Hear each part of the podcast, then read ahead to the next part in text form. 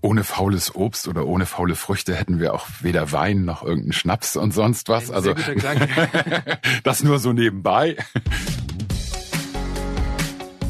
Ideen für ein besseres Leben haben wir alle. Aber wie setzen wir sie im Alltag um? In diesem Podcast treffen wir jede Woche Menschen, die uns verraten, wie es klappen kann. Willkommen zu Smarter Leben. Ich bin Lenne Kafka und heute besucht mich Martin. Ich bin Martin Liebmann, ich bin 53 Jahre alt, habe fünf Kinder und habe ein sehr, sehr schnelles Leben auch hinter mir und bin irgendwann drauf gekommen, dass Faulsein was ganz Wunderbares ist und sehr viel mit einem glücklichen Leben zu tun hat. Martin liebt den Müßiggang. Er hat Philosophie studiert, spielt Gitarre und guckt gern in die Sterne. Aber faul sein musste auch er erst mal lernen. Jahrelang hat er viel zu viel gearbeitet, und noch immer leitet er als fünffacher Familienvater eine Markenagentur, doziert ab und zu an der Uni, er ist Vorsitzender des Vereins zur Verzögerung der Zeit und er hat ein Buch geschrieben, natürlich übers Faulsein. Martin, du hast dich vom Workaholic zum Experten für Entspannung und Faulsein entwickelt. Wie ist es zum Sinneswandel gekommen? Ja, ich glaube, da schmort schon immer irgendwas in meiner Hirnpfanne da, dass ich eigentlich im Grunde ein urfauler Typ bin. Und mich hat nur das Leben immer so interessiert und ich war immer neugierig und wollte immer was bewegen, die Welt verbessern, die Welt verändern. Und dann kommt man da ganz schnell in so einen Strudel rein, dass man auch viel macht. Es hat mich auch erfüllt. Also dieses viele tun, aber mit zunehmenden Jahren genieße ich immer mehr auch die Pausen, das Faulsein, regelmäßige und lange Phasen des Nichtstuns. Aber ich habe gelesen, du hattest eine 90-Stunden-Woche teilweise. Das ich, ja, ja. Das ändert man doch nicht von einem Tag auf den anderen. Nein, also von einem Tag auf den anderen natürlich nicht. Das dauert immer eine Zeit und sind viele Erkenntnisse beispielsweise in der Firma irgendwann sich einzugestehen, das können andere vielleicht auch und das, einige Sachen können andere sogar viel, viel besser als du und dann die Erfahrung zu machen, dass die das tatsächlich auch besser machen als ich und die dann einfach zu lassen. Also dieses Loslassen ähm, ist ja auch ein Eingeständnis, dass man selbst gar nicht so wichtig ist und ich glaube, dafür braucht man ein paar Jahre. Was bedeutet denn dann überhaupt faul sein für dich? Faul sein heißt für mich tatsächlich sich nicht ablenken zu lassen, nicht irgendwie im Kopf dieses Ding zu haben, du musst jetzt irgendwas, ich, ich muss gar nichts, sondern ich kann einfach sein. Und das ist eigentlich sogar ziemlich egal wo. Natürlich gibt es bevorzugte Plätze am Meer, in den Bergen, irgendwo in der Natur ist es besonders schön im Wald, äh, auf irgendeiner Wiese.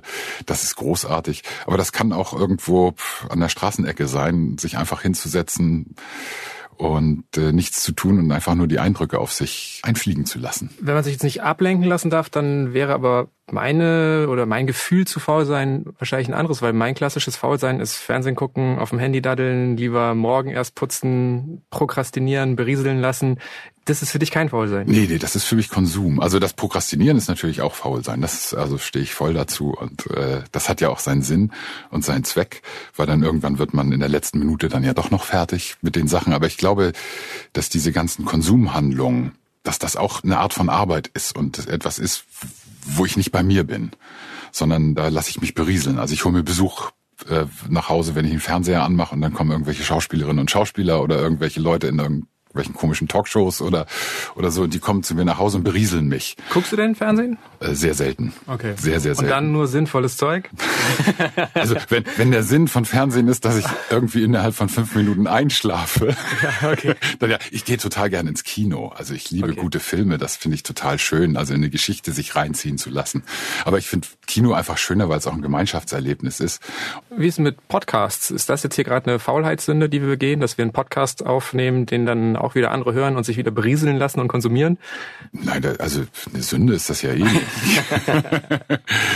also ich, ich halte das nicht für eine Sünde. Ich, ich bin jetzt selbst nicht so der große Medienkonsument. Also ich lese relativ wenig Zeitung inzwischen. Früher habe ich ganz viele Zeitungen gelesen und Zeitschriften und ich lese inzwischen lieber Bücher, weil das irgendwie längere Geschichten sind und mir das mehr gibt. Warum hältst du denn Faulsein überhaupt für wichtig? Wenn ich faul bin, relativiert sich meine Beziehung zur Welt. Und damit meine ich jetzt nicht nur die, die Sterne, das Meer, die Berge, die Natur, irgendeinen Baum, den ich mir angucke. Also ich war neulich vier Stunden spazieren und Bank sitzen an so einem schönen Tag und habe einfach eine Stunde nur einen Baum angeguckt, der so schön war. Und das ist wichtig für mein Leben. Das Faulsein ist auch wichtig für eine, eine gute Beziehung zu, zu Menschen und zu Dingen weil wir uns dann nicht mehr so wichtig nehmen und weil diese ganze Aktivität rauskommt und dieser Gestaltungszwang und dieses äh, alles mitnehmen wollen. Jetzt heißt dieser Podcast ja Smarter Leben und wir besprechen das Thema Faulsein. Also ich glaube, da werden manche Leute sich fragen, hä, faul sein? Das ist ja eher negativ konnotiert in unserer Gesellschaft. Genau. Ne? Allein dieser Begriff, faul sein. Das, das, das, schmeckt schon ganz fürchterlich. Rumgammeln, ne? Boah, ähm, fürs, Gammeln, fürs, fürs, äh, Faulenzen. Stört dich das, dass diese Begrifflichkeit auch schon so negativ ist? Ich liebe ja Sprache und finde, das ist eine, eher eine Herausforderung, das umzudeuten. Ohne faules Obst oder ohne faule Früchte hätten wir auch weder Wein noch irgendeinen Schnaps und sonst was. Ein also das nur so nebenbei. Und das trägt ja manchmal auch zu einem schönen Abend äh, bei. Nein, aber ich, ich glaube schon, dass die Sprache da sehr viel verrät und ich glaube, dass es auch eine, also beziehungsweise war es für mich so, dass dieses Nachdenken über solche Begriffe sehr viel auch über unsere Kultur erzählt. Und wie weit wir jetzt in dieser durchökonomisierten Welt weg sind von dem, was eigentlich schon bei den alten Griechen Lebensziel war, nämlich ein Leben in Muße. Also der Begriff Muße ist ja der, der positiv besetzt ist und wo alle sagen, ja, Muße, das ist was Schönes. Aber Muße ist gar nicht so weit weg von Faulheit, wenn man Faulheit jetzt nicht als irgendwie als Couch Potato vor der Glotze sitzen und Chips fressen definiert, sondern wirklich als bei sich sein. Und das ist uns auch sprachlich abhanden gekommen. Dieses Wort ist so in Verruf geraten. Also meine Verlegerin hatte seit Jahren den Traum, ein Buch über Faulheit zu machen und hat länger gesucht, hat sie mir erzählt. Äh, wer könnte das eigentlich schreiben und hat relativ viele Absagen gekriegt.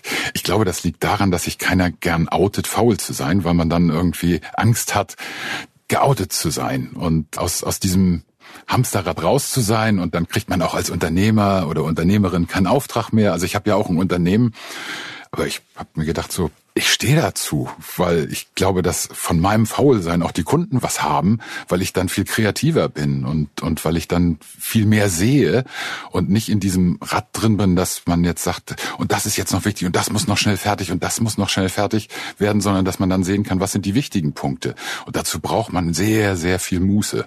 Und deshalb habe ich gesagt, stehe ich da auch ganz öffentlich zu und äh, bin gern ein Verfechter der Faulheit. Das heißt ja nicht, dass man das ganze Leben lang faul sein muss. Du reframest so ein bisschen dieses Faulsein, genau. äh, dieses verpönte Faulsein genau. in der genau. Leistungsgesellschaft. Genau. Du beschreibst es aber auch als was sehr Positives und wenn ich dich in deinem Buch richtig verstehe, kann deiner Meinung nach nichts tun auch ähm, helfen, die Welt zu retten. Ich dachte immer, ja. dass Weltretten was ziemlich Aktives ist. Habe ich auch immer gedacht. Ja?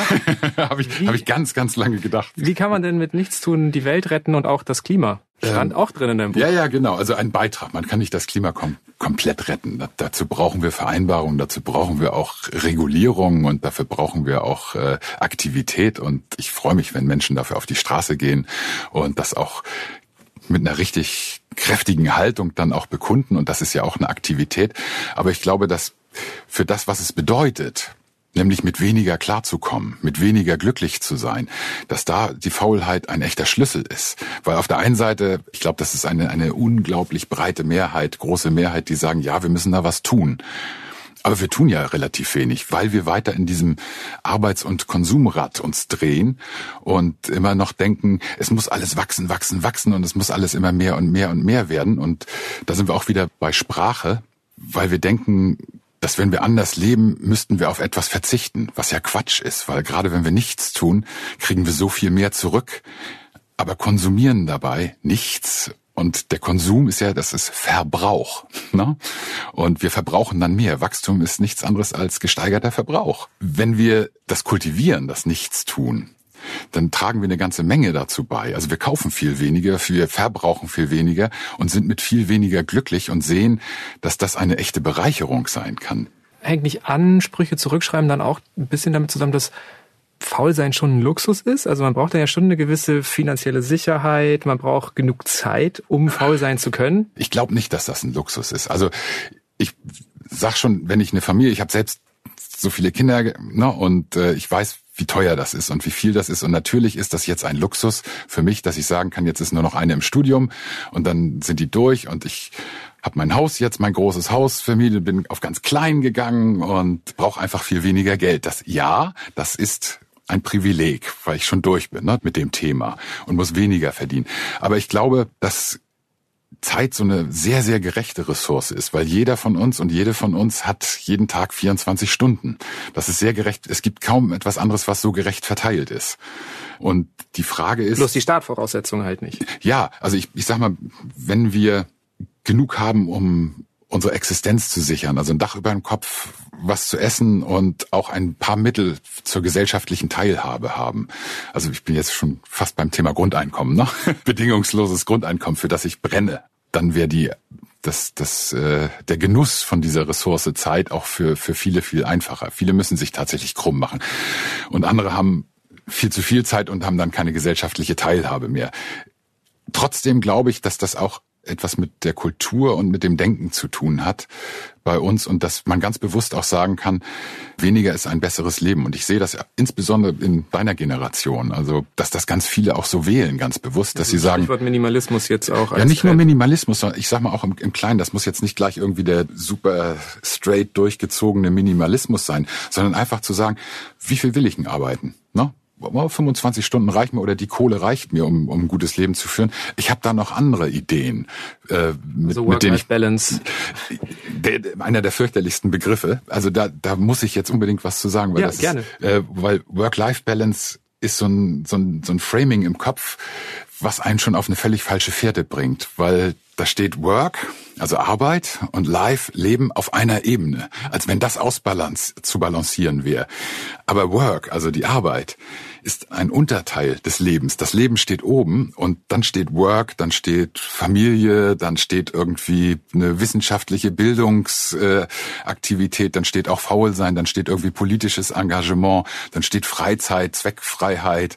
Da stehen irgendwie na, ich sag mal, bummelig sieben bis zehn andere Lebensbereiche, große Lebensbereiche darunter und man redet immer von Work-Life-Balance. Ich glaube, das ist eine solche Voraussetzung im Denken, dass man die verkehrt ist. Ja, ja weil es halt eine Säule mit dem Leben gleichsetzt. Ja, ja, ne? genau. Eine Säule von vielen wird mit dem gesamten Leben gleichgesetzt und das dahinter steckt die Aussage, Arbeit ist Leben und Leben ist Arbeit. Also es steht auf einer Stufe und das halte ich für, für Blödsinn. Und faul zu sein ist auch harte Arbeit. So heißt ja auch dein Buch. Ja. Warum ist denn das so schwer? Weil es so schnell geworden ist. Also die Zeit vergeht natürlich nicht schneller physikalisch, sondern das ist konstant geblieben, aber die Geschwindigkeit des Lebenstempos nimmt zu, und zwar ungebremst. Wie funktioniert denn das dann? Also wie schaffst du es, deinen Kopf auszustellen und einfach geschehen zu lassen, faul zu sein? Sich mal einen Kopf zu machen darüber, was wird eigentlich alles schneller? Und was sind die Gründe dafür? Zumindest für mich war das eine gute Voraussetzung zu sagen, wo kann ich mich da rausnehmen? Wo kann ich sagen, ich habe wettbewerbsfreie Zonen? Da geht das einfach nicht um Wettbewerb und da geht das nicht um schneller, höher, weiter. Ähm, ich habe ökonomiefreie Zonen, wo es überhaupt nicht um Effizienz geht, sondern wo es darum geht, Zeit zu verplempern und äh, Dinge möglichst lange zu machen und äh, wirklich das Langeweilen zu kultivieren. Und äh, natürlich muss ich auch manchmal was machen, zu irgendwelchen Terminen gehen, irgendeine Arbeit machen, ein bisschen Geld verdienen muss ich immer noch, äh, auch mit reduzierten Ansprüchen. Aber ich kann ganz genau mir immer die Frage stellen, ist das, was ich da jetzt mache, wirklich auch gut und trägt das dazu bei, dass ich selbst ein gutes Leben habe und einen Beitrag zu einer, für eine gute Gesellschaft leiste. Ökonomiefreie Zonen, Zeit verplempern, ein gutes Leben haben, klingt in der Theorie super. Aber wie schon zu Beginn erwähnt, hat Martin im Alltag auch noch mehr als einen Job zu bewältigen. Und die meisten von uns kennen das Problem. Wie gut lassen sich berufliche Pflichten überhaupt mit dem Wunsch nach Vollsein vereinbaren? Wie viele Stunden arbeitest du aktuell in der Woche? Oh, das darf ich nicht verraten. Das, ja, ist, so, nein, nein. das ist die Frage, was ist, was ist Arbeit? Also das mit dem Bücherschreiben, da arbeite ich wahrscheinlich ziemlich viel, aber das ist Denken. Also okay, ich arbeite jetzt gerade am, am neuen Buch, habe aber eine Seite oder zwei Seiten erst geschrieben und irgendwie, klar, ich habe irgendwie 50, 60 Zettel mit Ideen äh, schon, schon produziert, aber das ist Denken. Aber und, das lässt sich nicht unter einer 40-Stunden-Woche machen, würde ich behaupten. Ja, aber das macht Freude. Und das passiert, also die, die Einfälle kommen dann ja. Das ist irgendwo hinsetzen, was beobachten und in Verbindung setzen, Geschichten aufsammeln. Und das ist sehr spielerisch und. Aber wie viel Zeit bleibt dir fürs Nichtstun aktuell? Viel. Sagen wir mal so, ich habe öfter mal längere Phasen, die länger als zwei Wochen sind, wo ich tatsächlich dann gar nichts mache. Also wenig mache, bis auf Geselligkeit und Kaffee trinken. Und also, also pendelst du von extrem zu extrem nee, ganz nein, dolle? inzwischen nicht mehr. Das habe ich mal eine Zeit lang gemacht, von extrem zu extrem zu pendeln, habe aber für mich rausgefunden, dass es besser ist, das auch zuverlässig regelmäßig zu haben. Ich nehme mir tatsächlich jeden Tag auch Zeit, um nichts zu tun und mich irgendwo hinzusetzen und einfach zur Ruhe zu kommen. Du leitest ja eine Firma. Also wie machst du es da? Lässt du da auch bei deinen Angestellten Faulheit zu? Hast du da ein besonderes Arbeitszeitmodell? Ich habe die Firma ja nicht alleine. und äh, Good Cop, Bad Cop. Good Cop, nein, nein, nein, nein, mein Kompagnon ist kein Bad Cop. ähm, wir streiten dann natürlich oft drüber, aber ich glaube schon, dass bei der Arbeit das auch sinnvoll ist, da auch produktiv und effizient zu sein und und was hinzukriegen. Also das kannst ja keinem Kunden irgendwie klar machen und auch mir selbst könnte ich das nicht klar machen, wenn ich da irgendwie bezahlt werde, da für nix. Da muss was rauskommen. Aber gerade in dem kreativen Bereich ist es schon auch wichtig, dass man da auch Pausen hat. Auch da hat ja die die Frequenz zugenommen. Also früher hat das ja alles ewig gedauert vor den digitalen Möglichkeiten. Und ich sag mal, von der Idee bis zu irgendeiner fertigen Geschichte, wenn man jetzt so an Werbung denkt, hat das Wochen gedauert. Heute geht das an einem Tag. Und das heißt, dass die Menschen immer mehr Ideen produzieren sollen. Die Köpfe werden ja aber nicht irgendwie digitalisiert, sondern da muss, muss ja auch irgendwo müssen die Geschichten ja herkommen. Aber versuchst du in deiner Unternehmenskultur schon auch so zu verstehen zu geben, dass es vor allen Dingen eine Life-Balance mit ein bisschen Work gibt? Ich schreibe keinem was vor. Mhm. Also das, das mag ich nicht, weil jeder hat und jeder hat ihren und seinen eigenen Lebensentwurf. Und äh, ich glaube, dass als Unternehmer das eine Verpflichtung ist, das zu ermöglichen, dass jemand zum Beispiel ein bisschen weniger arbeitet. Also nicht, nicht jetzt da, da sitzt und Däumchen dreht, das finde ich total schwachsinnig, ähm, sondern sagt, ich arbeite nur 20, 25 Stunden oder sowas. Und äh, das ist bei Leuten, die was für ein Unternehmen Wichtiges tun, noch nicht Standard, dass man das machen kann. Weil wenn man jemanden hat, der wirklich richtig gut ist, sagt man, dem wollen wir auch 40 noch Stunden und noch, noch eine Aufgabe und noch eine Aufgabe. Das ist so ein, so ein Beitrag. Ich will das jetzt nicht überhöhen. Ich, ich habe es nicht hingekriegt in meinem Unternehmen, äh, einen meiner Träume, das hat ein anderer, eine andere Werbeagentur hat das ja mal hingekriegt hat gesagt, wir machen nur noch die Viertagewoche und bei, bei vollem Lohn. Das muss ja auch alles erwirtschaftet werden. Also letztendlich leben wir auch nur davon, äh, wenn wir die Kunden erfolgreich machen und ähm, tatsächlich liefern. Das ist Ökonomie, ja, das ist Wirtschaft und es ist nicht der Ponyhof und irgendwie, dass das jetzt alles irgendwie ganz easy und locker ist, sondern da wird auch tatsächlich auch hart gearbeitet. Du bist ja einfach auch als, als Unternehmer finanziellen Zwängen untergeordnet. Wie ist es dann für dich selber dann nicht auch ein ziemlicher Balanceakt, das weiterhin hinzubekommen? Immer, immer, ja, ja. Wenn, wenn ihr das jetzt hört da in der Firma. äh, wisst ihr das ja, ich habe mich da ins, inzwischen jetzt, deshalb sage ich, seit einem Jahr sieht mein Leben nochmal ganz anders aus, habe ich mich ja schon äh, sehr stark rausgenommen. Ich habe auch gelesen über dich, dass du dir angeblich ganz häufig keinen Wecker stellst. Stimmt das? Heute war einer der wenigen Tage, wo ich einen Wecker hatte, damit ich rechtzeitig bei dir bin. Aber Ansonsten wir haben uns um 10.30 Uhr getroffen, ist auch nicht so früh. Ich brauche morgens immer so lange. Ich, ich, liebe es morgens zwei Stunden für mich zu haben, in Ruhe einen Kaffee zu trinken und also außer Kaffee trinken auch nichts zu machen, sondern, sondern einfach da zu sitzen und den Tag zu begrüßen. Deshalb bin ich heute tatsächlich schon um 7 Uhr aufgestanden und es hat gepiepst. Das ist aber sehr selten, dass ich das mache. Aber das heißt, du legst dir schon bewusst Termine nicht zu früh, dass du so deinen eigenen Rhythmus bestimmen kannst, dass du nicht geht. mit Stress in den Tag gehst? Wenn das geht, ja. Aber manchmal geht's halt auch nicht, wenn irgendwie Kundentermine sind und äh, dann kann ich auch mal um vier oder um fünf aufstehen. Das geht ja auch, aber es sollte nicht die Regel werden. Da sind wir jetzt bei dem, dem Thema, das ist tatsächlich ein Luxus, weil bei uns in der Firma müssen die natürlich irgendwann so um, ich sag mal so, zur Kernarbeitszeit ab neun sollten alle da sein. Ne? Okay. Das ist jetzt mein, das ist jetzt mein Luxus, äh, den ich mir nach 25 Jahren dann, dann auch äh, gönne und wo ich auch sage, äh, da kann ich jetzt auch rausnehmen. Ich habe wahrscheinlich eh genug gearbeitet für ein ganzes Leben. In deinem Buch beziehst du dich auch ziemlich häufig auf den Soziologen Hartmut Rosa und du zitierst einige seiner Thesen. Mhm. Eine von den zitierten lautet sinngemäß, wir gewinnen keine Zeit durch den technischen Fortschritt, weil wir die Hilfe der Technik eigentlich nur dafür nutzen, um unser Leben noch voller zu stopfen. Genau. Ist das deiner Meinung nach dann auch das Kernproblem unserer schnellen, hektischen Gesellschaft? Einer der großen Antreiber, ja. Also gerade jetzt, wo, wo dieser Technik-Hype und Digitalisierungshype da ist, nimmt das an Bedeutung zu. Und ich gebe ihm 100 Prozent recht. Und das kann, glaube ich, auch jede und jeder selbst nachvollziehen, dass die Technik, die uns eigentlich das Leben leichter machen soll und alles, äh, ja, alles smart und es geht so tschup, tschup, so mit einem Knopfdruck und Wischen und es geht alles schnell und macht keine Mühe mehr, dass uns das nicht Zeit spart, sondern dass uns die unglaublich beschäftigt. Und bei der Kommunikation ist es am besten zu sehen, Also ich schreibe jede Woche irgendwie ein paar Briefe, weil das macht mir einfach Spaß und das ist irgendwie so eine schöne, langsame Unterhaltung. Ich bin ohnehin so ein analoger Typ.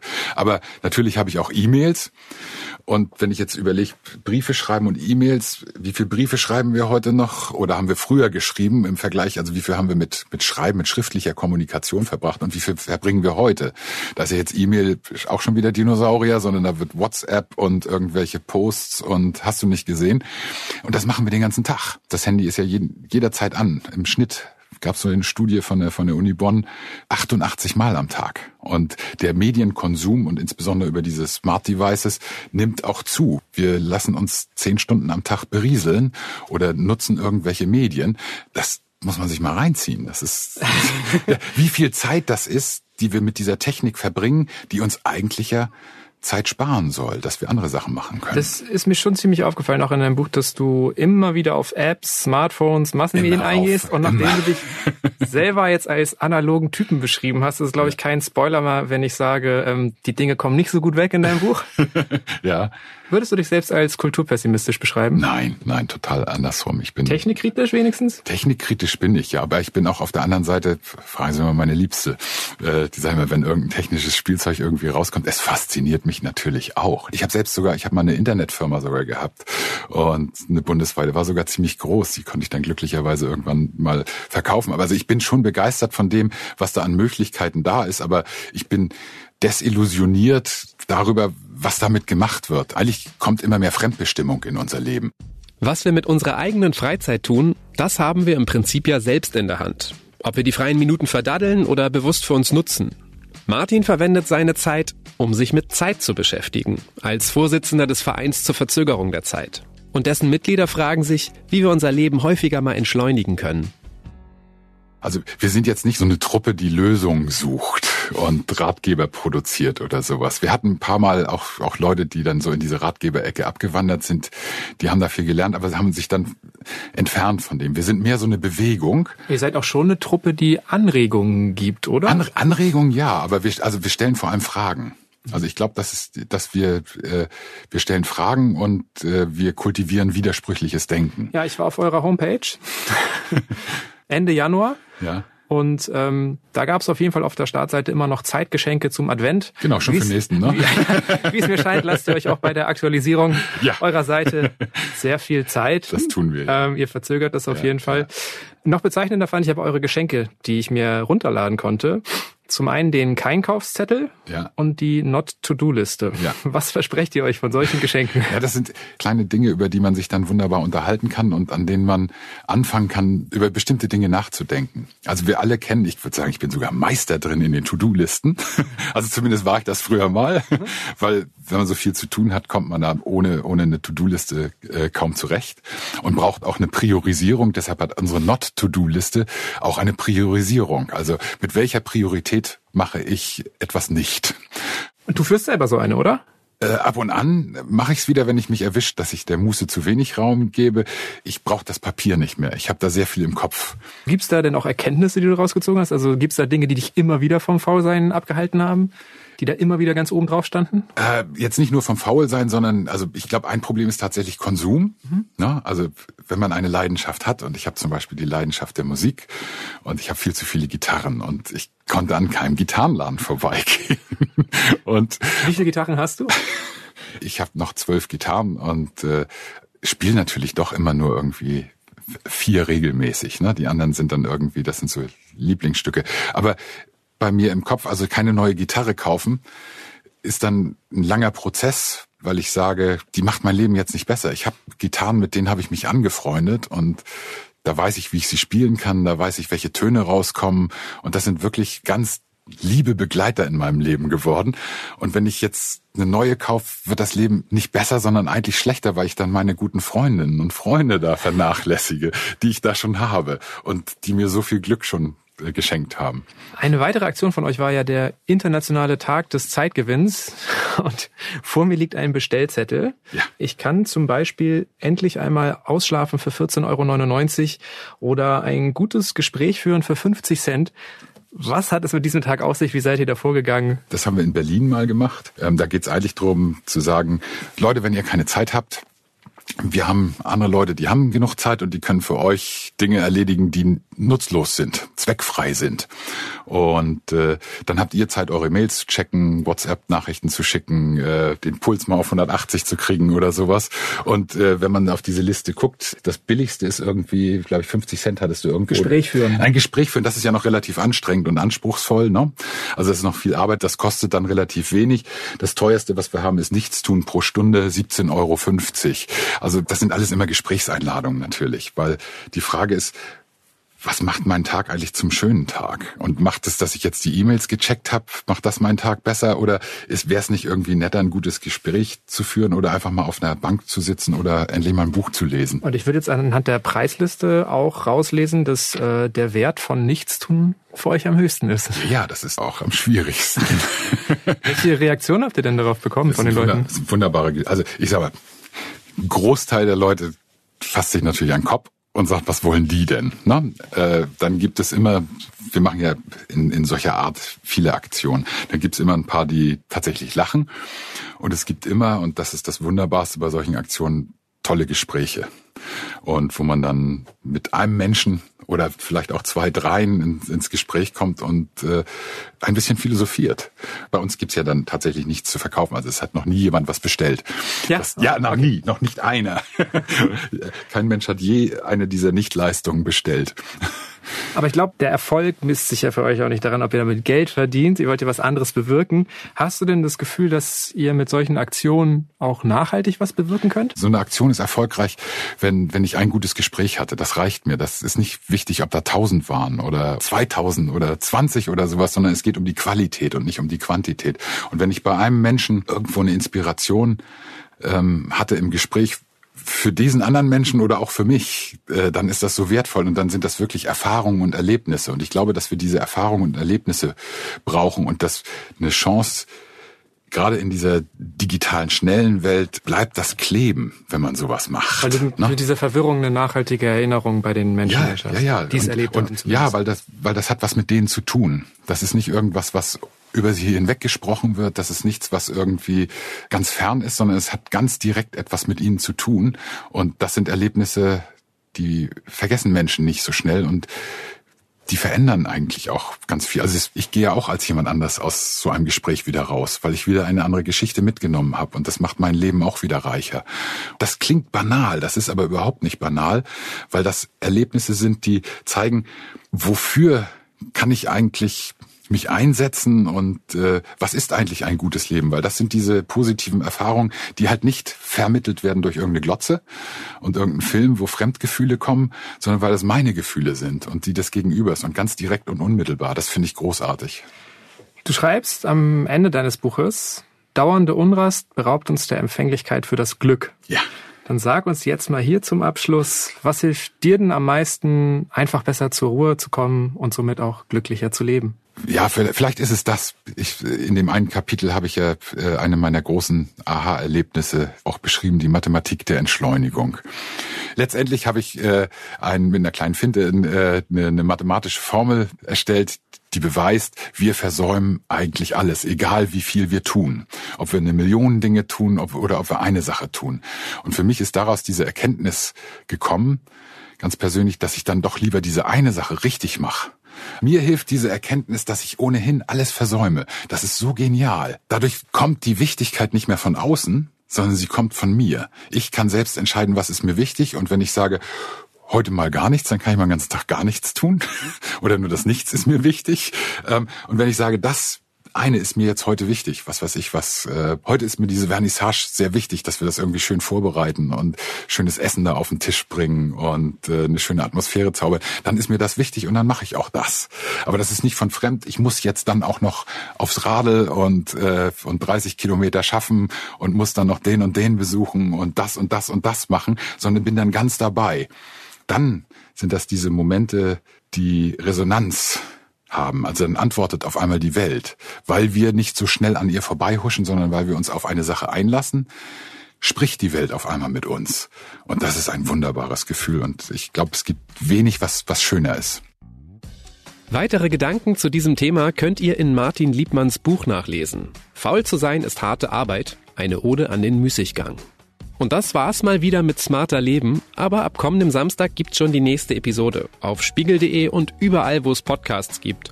Zum Beispiel bei Spotify, Castbox oder Deezer. Und wenn euch dieser Podcast gefällt, könnt ihr uns gerne mit fünf Sternen bei Apple Podcasts bewerten.